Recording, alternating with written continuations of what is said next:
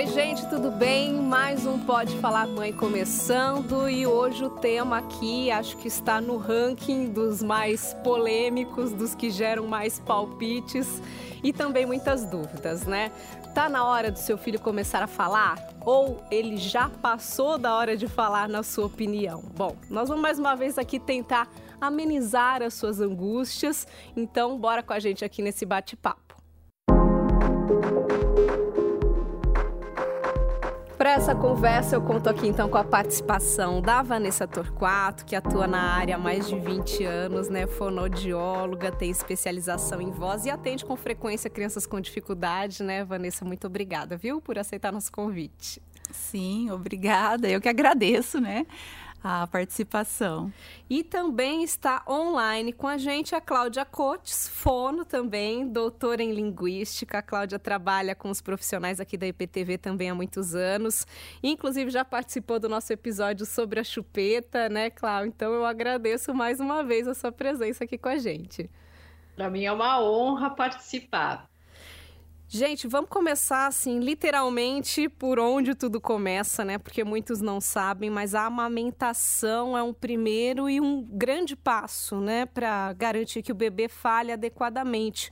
Então, primeiro, Vanessa, por quê, né? Explica pra gente qual a interferência da amamentação nessa questão da fala. A amamentação ela vai ajudar é, na articulação até dos fonemas, a gente pensando lá na frente, né? Porque ela vai estimular o quê? Os órgãos fonoarticulatórios. Ela vai trabalhar o movimento da língua, da bochecha, dos lábios, tá? Fora que a amamentação tem o contato, né, físico, olhar. Então tem toda a comunicação com a criança, né, o afeto. Então, para a construção de uma linguagem, a gente pode pensar que começa é, na amamentação. O próprio movimento da língua também, né, Cláudia? Pedir para você ajudar também um pouquinho complementando. No momento da amamentação, isso também faz diferença, né? Ajuda a desenvolver toda essa nossa musculatura que a gente vai usar no futuro para falar. Claro, vamos pensar na amamentação como uma ginástica muito positiva, porque ela traz a sucção. Então, quando você faz esse movimento, a língua, que é um órgão com 17 músculos, tem muito músculo na língua, começa a ser ativado. Então, sim, sugar é muito importante. E se a mãe não consegue amamentar, o ideal é já passar para a mamadeira, mas com um bico, com um furo bem pequenininho para criança fazer esse movimento. O movimento da sucção é que vai fortalecer a musculatura e vai interferir na fala. E outra coisa que acontece também nas primeiras horas de vida, já no hospital, é, são os testes, né? O teste da orelhinha e o teste da linguinha, que está totalmente também relacionado aqui com o nosso tema.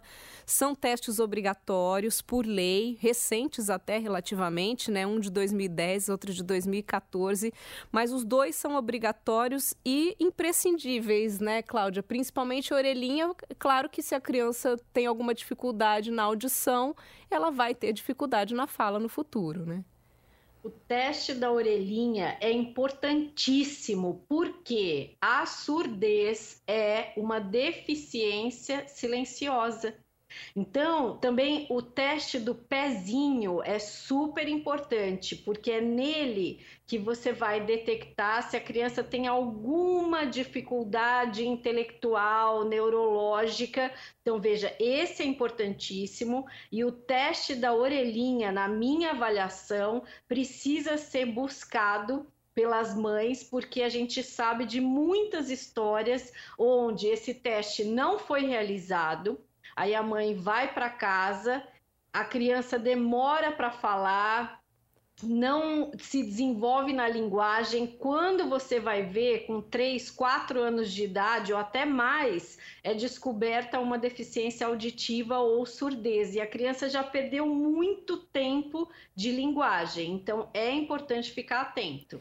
E Vanessa, o da linguinha, ele avalia o freio da língua, né? Que Isso. também já foi tema de um dos nossos podcasts aqui, mas também é importante a gente voltar, já que estamos falando da fala da criança, né? A Isso. língua presa também interfere bastante e já dá para identificar nos primeiros dias de vida. Sim, é possível. Por isso que agora nasceu, já tem que olhar essa linguinha. Então, nós temos embaixo da língua é o frênulo lingual, que a gente fala teste da linguinha, eles acham que é só para ver se tem a língua, né?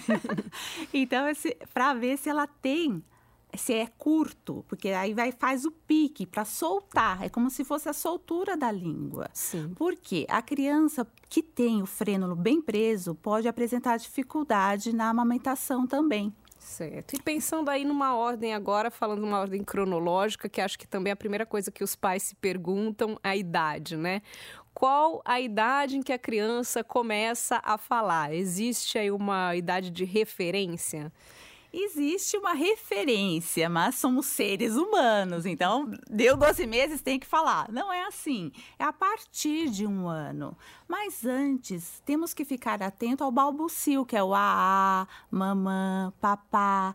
Se a criança localiza o som, né? Quando você chama pelo nome. O esperado é que a partir de um ano ela comece Sim. a pronunciar as primeiras palavrinhas, as é primeiras é palavrinhas. Sim. Tá. E antes disso é importante ficar atento a essa interação, né? Se ela, Sim. se ela se assusta com algum barulho também, né? Acho que é o caso. Sim, ou... ao barulho, ela localizar a fonte sonora, ela vira, tá? Por exemplo, viu um cachorro, falou au au.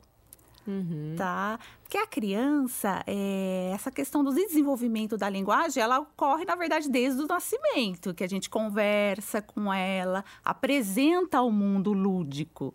E a partir é, da linguagem que ela vai enriquecendo no seu dia a dia, que ela vai começar a falar.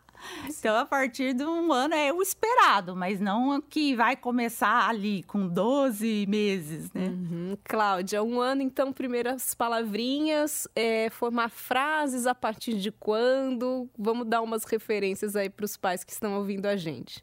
Vamos, vamos colocar como muito importante que a audição já se desenvolve na vida intrauterina. Então, o contato dessa mãe com música, o quanto que essa mãe conversa com essa criança, claro que ela já está capturando a audição. E logo que ela nasce, quanto mais estimulação sonora ela tiver com conversa, até histórias ou música, vários instrumentos musicais também, ritmos diferentes, claro que vai fazer parte de um desenvolvimento intelectual para a fala. A gente espera que até três anos de idade a criança já tenha adquirido todos os fonemas, inclusive o fonema mais difícil que é o R, o famoso arara, prato. Mas é o que a Vanessa falou: nós somos seres humanos, cada um tem uma história de desenvolvimento. Então é bacana a gente ficar atento. Ok, tem três anos de idade. Como é que está o desenvolvimento dessa fala? Já fala frases, já interage, já entende que a comunicação depende dela também, não só de quem está com ela e a gente deve esperar mais ou menos até três anos e meio, quatro anos. Se não tiver desenvolvida, vale uma avaliação com uma profissional, uma fonoaudióloga.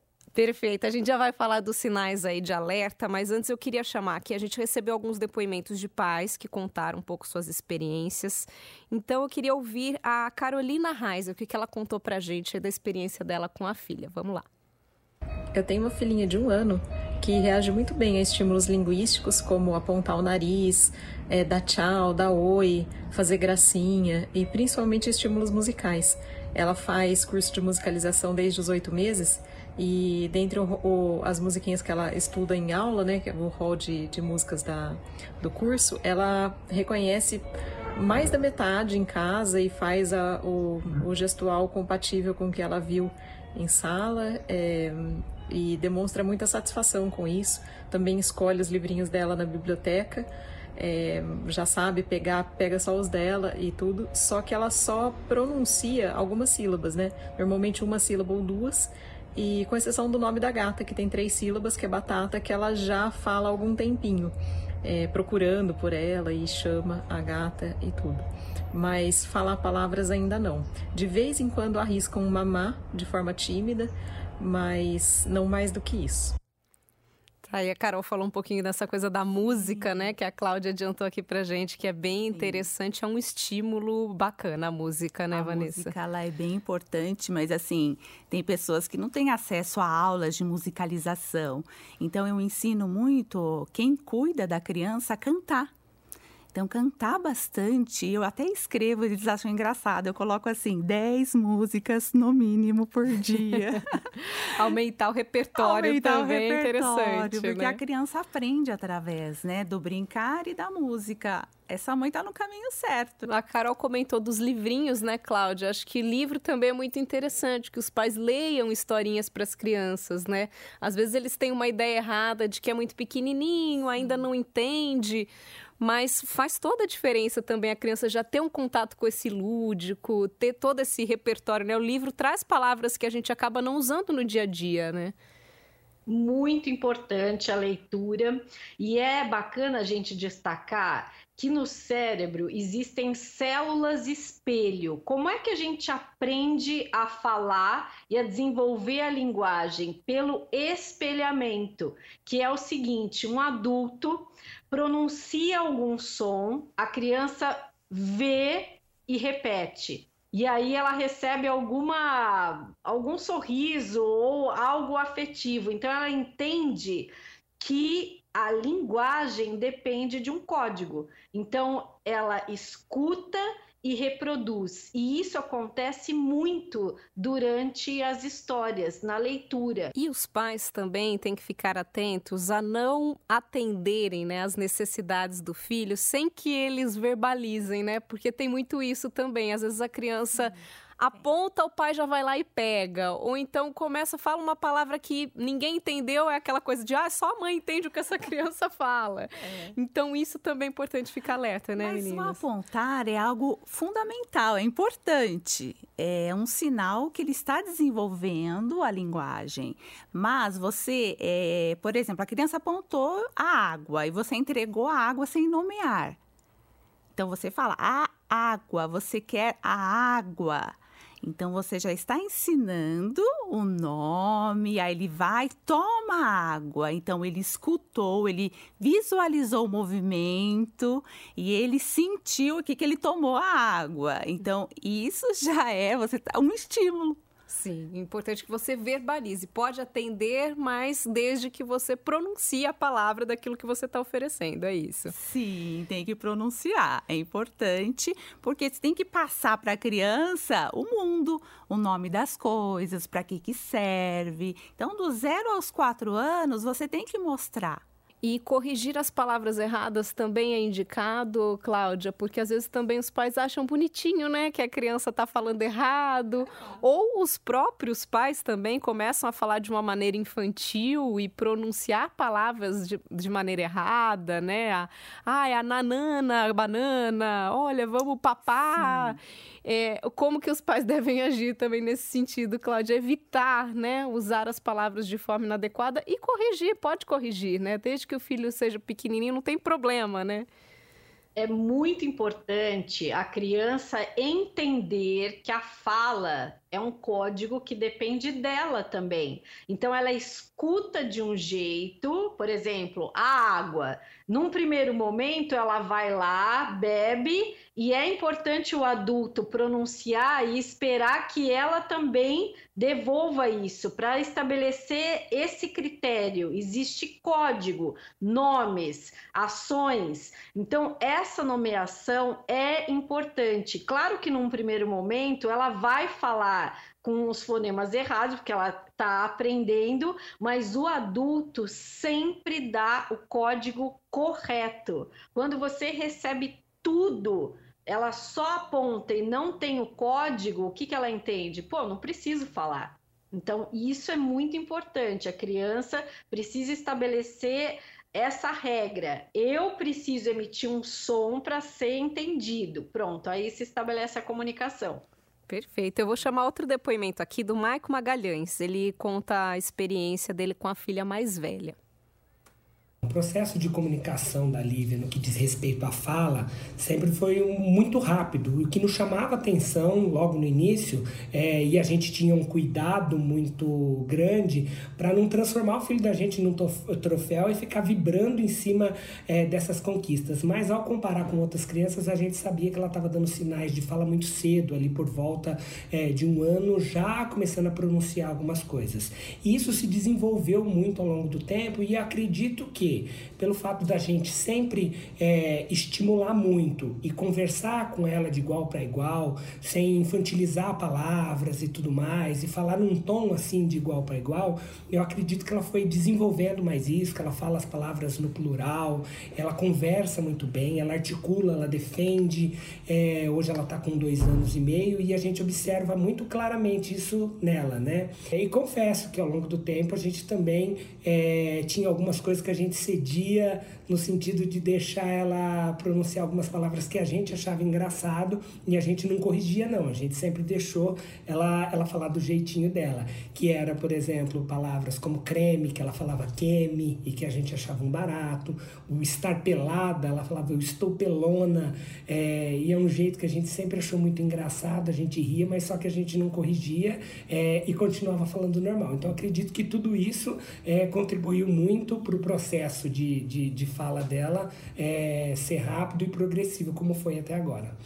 É, o depoimento do Maico reafirma muitas coisas que a gente trouxe aqui, né? Essa questão do estímulo, esse cuidado de corrigir. Ele confessa aí, Sim, né? Como todo pai mãe acaba cedendo. Plural, certinho, Sim. muito bem. É porque a criança ela é uma esponja. Sim. O que a gente fala, ela vai falar depois. Com certeza. Achar e... bonitinho, ah, que bonitinho, mas não falar, ah, é o que, me pega o que, me. É, não fala. ficar reforçando não isso, né? reforçar né? o estímulo, né? E Vanessa e Cláudia, não sei se vocês podem me ajudar nesse sentido, crianças que têm realmente mais facilidade, né? Eu não sei se tem uma relação genética aí envolvida na história, é, e claro, como a gente já falou, o meio, o estímulo, porque assim, eu falo da minha própria experiência, a mãe coruja não pode deixar de contar um pouquinho Sim. aqui também, né?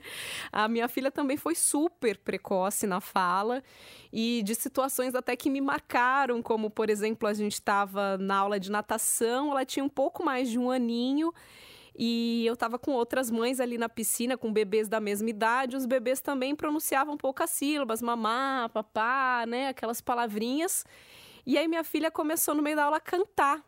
Ela começou, olha que coisa mais linda, mais cheia de graça, e cantar e dançar na, na piscina. piscina. E as mães ficaram em choque, assim, meu Deus, ela tá cantando Garota de Ipanema, quantos anos ela tem? E na hora eu confesso que eu fiquei até um pouco sem jeito, né? Porque, claro, a gente fica com orgulho, mas a gente também não gosta dessa comparação, né? Como o Maico até falou, né? Trazer o filho como um troféu. Olha como minha filha fala bem, como minha filha falou rápido.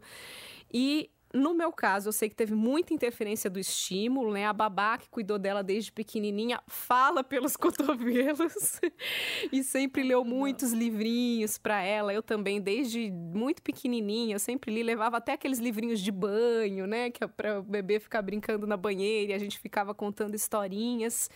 E eu sempre tive esse cuidado também de falar corretamente. Então, hoje ela está com quase três anos e ela fala assim, os plurais, ela fala, ela fala muito bem. Então, mas tem essa interferência? Tem crianças que têm realmente uma facilidade maior? E aí aproveito e já pergunto também uma questão que eu não sei se é mito, que dizem também que tem diferença entre menino e menina, né? De menina falar mais cedo e menino não. Faz algum sentido isso? Começo com a Vanessa aqui, então. Isso é mito, a questão do menino e menina, Vanessa? Olha, a questão, na verdade, em consultório a gente percebe que os meninos demoram mais para falar, sim. Muito interessante, porque eu tenho até tese de mestrado que fala isso. A fala é cultural. Então, o que, que acontece? As meninas, quando começam a falar e começam a fazer diferentes entonações, todo mundo acha super legal. Ai, que graça! O menino começa a falar e fazer diferentes entonações, existe como se fosse um bloqueio e uma estimulação para área física, vai jogar futebol, vai fazer tal coisa. Eu sempre falo isso quando eu atendo, que é muito interessante, é como se a mulher fosse mais estimulada e fosse mais aceitável a variância sonora. Sim. Tanto é muito isso também, viu, Cláudia, aproveitando e desculpa te interromper, mas a minha filha falou muito cedo, mas demorou para andar. E aí eu escutava isso de algumas mães. Ah, mas é assim, menina fala primeiro e menino anda primeiro. É, então, assim, não é, é. É claro que não é existe é essa, essa regra, mas é, essa mesmo. questão cultural e do pesa muito. estímulo, assim, que recebe. Porque menina você já coloca no balé. Então tem a música, né? Sim. O menino você vai pro futebol. Então, assim, é, eu acho que mais cultural mesmo. Mas a questão da, do desenvolvimento da linguagem é, é, está incluído também o meio que ela vive, a uhum. genética, né? A parte de desenvolvimento auditivo o trato vocal, a questão de uso também se usou muita chupeta, mamadeira, para que os fonemas saiam corretamente. Então, assim, é multifatorial para que se solte uma fala adequada. E até pela experiência que vocês têm em consultório, né, Cláudia? Acho que até isso que eu acabei te interrompendo, se a gente for ver na prática, é, é totalmente cultural, então, né? Não, não tem fundamento. O estímulo, eu imagino, quando uma criança chega com dificuldade aí no consultório, independentemente do sexo, da idade, enfim, é o trabalho que você faz com ela que vai trazer o resultado, né? Literalmente. Eu costumo dizer que na vida estimulação é tudo. Vamos pensar, por exemplo, na parte auditiva. No cérebro existe uma região chamada processamento auditivo central, que é o lugar que captura o som para o entendimento. Então vamos pensar, as orelhas capturam o som, mas é o cérebro que escuta. O lado esquerdo é responsável pela linguagem, por exemplo, a decodificação do significado, mãe.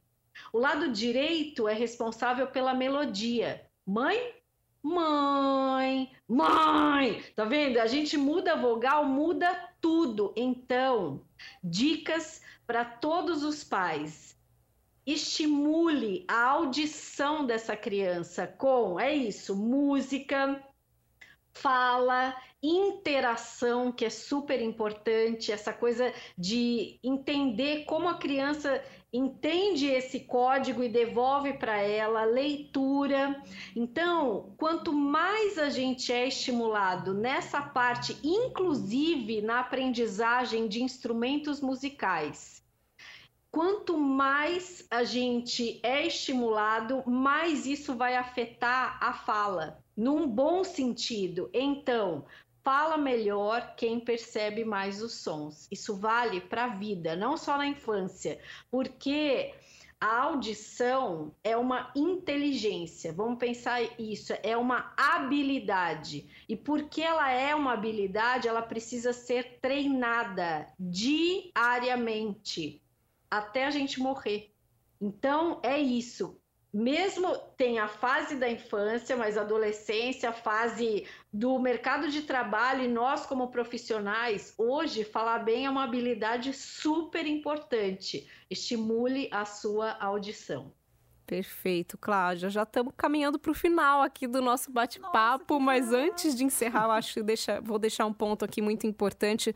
Não vamos aprofundar nisso, mas convidar o pessoal que está ouvindo a ouvir o nosso episódio sobre o impacto das telas porque a Cláudia citou a questão da interação e a tela pode interferir muito, né, negativamente também nessa questão da fala.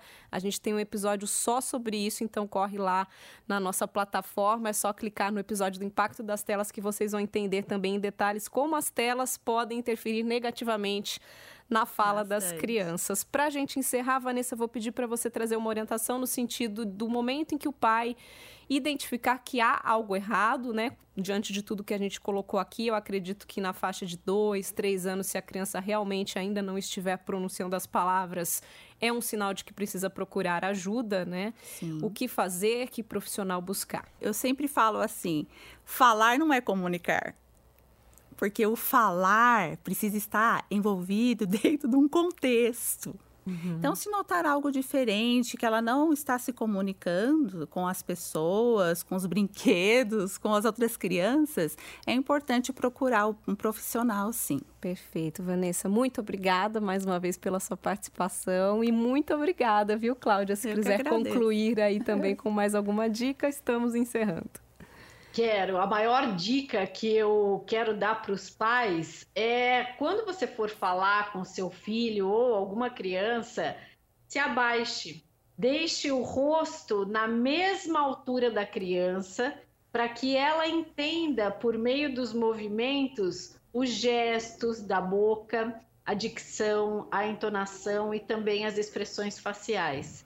Às vezes a gente não faz isso, não é? Fica em pé, fica muito distante, mas a gente pode se abaixar e ter uma estimulação muito mais efetiva dessa forma. Show, recado super dado, bate-papo delicioso, meninas. Obrigada mais uma vez. Obrigada a você, eu que agradeço.